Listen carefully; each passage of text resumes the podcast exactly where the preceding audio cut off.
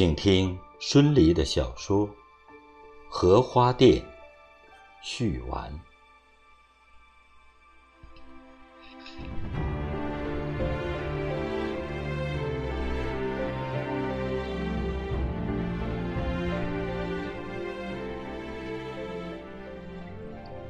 整个荷花店全荡漾起来。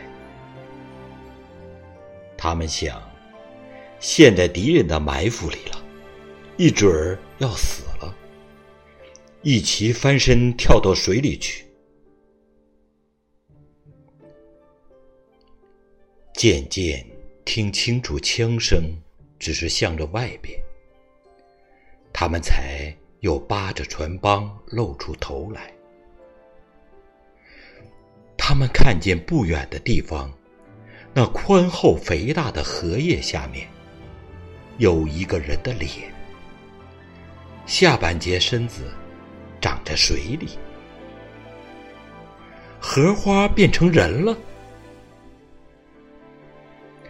那不是我们的水生吗？又往左右看去，不久。个人就找到了个人丈夫的脸，啊，原来是他们。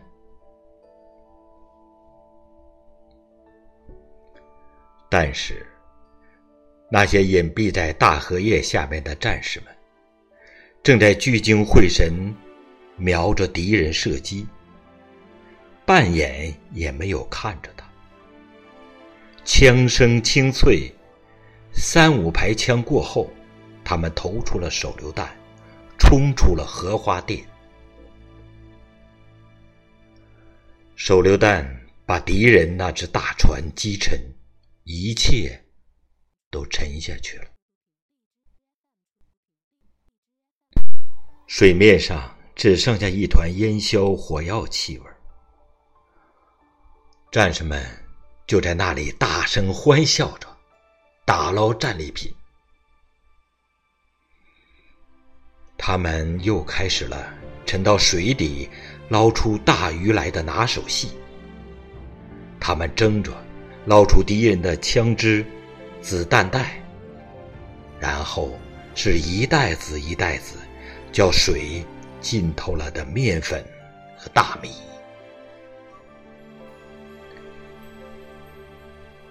水声。拍打着水，去追赶一个在水波上滚动的东西，是一包用精致纸盒装着的饼干。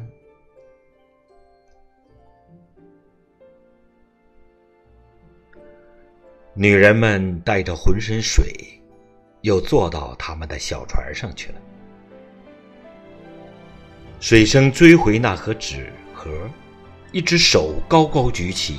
一只手用力拍打着水，好使自己不沉下去。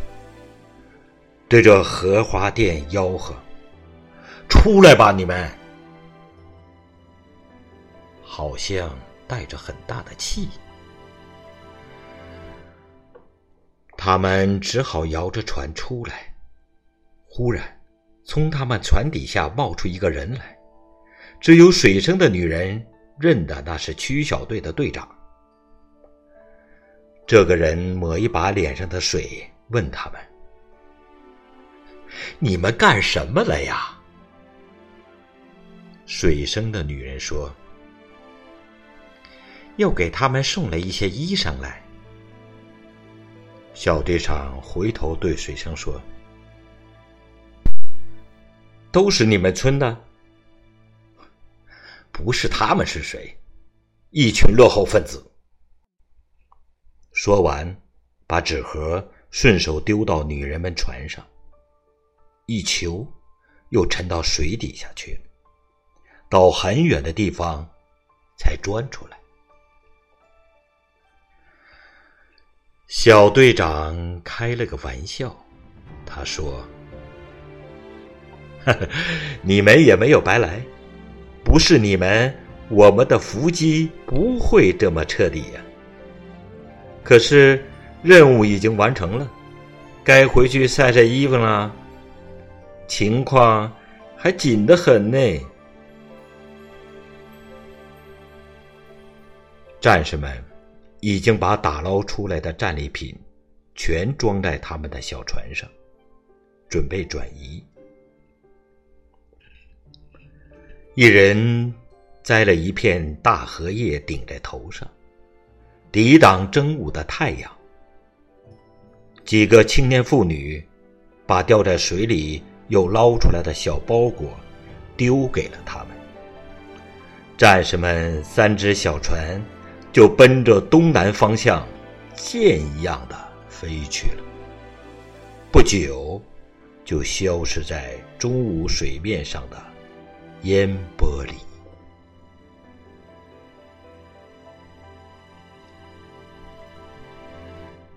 几个青年妇女划着他们的小船，赶紧回家，一个个像落水鸡似的。一路走着，因过于刺激和兴奋，他们又说笑起来。坐在船头，脸朝后的一个撅着嘴说：“哼。”你看他们那横样子，见了我们爱搭理不搭理的，好像我们给他们丢了什么人似的。他们自己也笑了。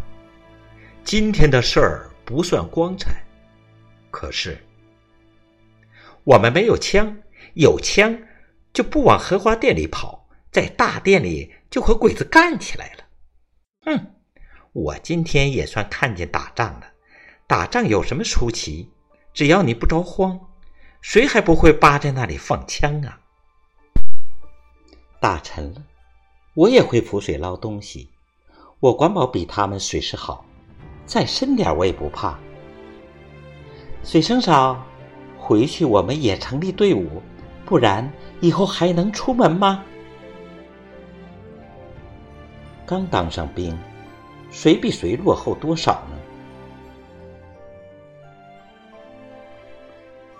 这一年秋季，他们学会了射击。冬天，打冰夹鱼的时候，他们一个个登在流星一样的冰船上，来回警卫。敌人围剿那百亩大苇塘的时候，他们配合子弟兵作战，出入在那芦苇的。海里，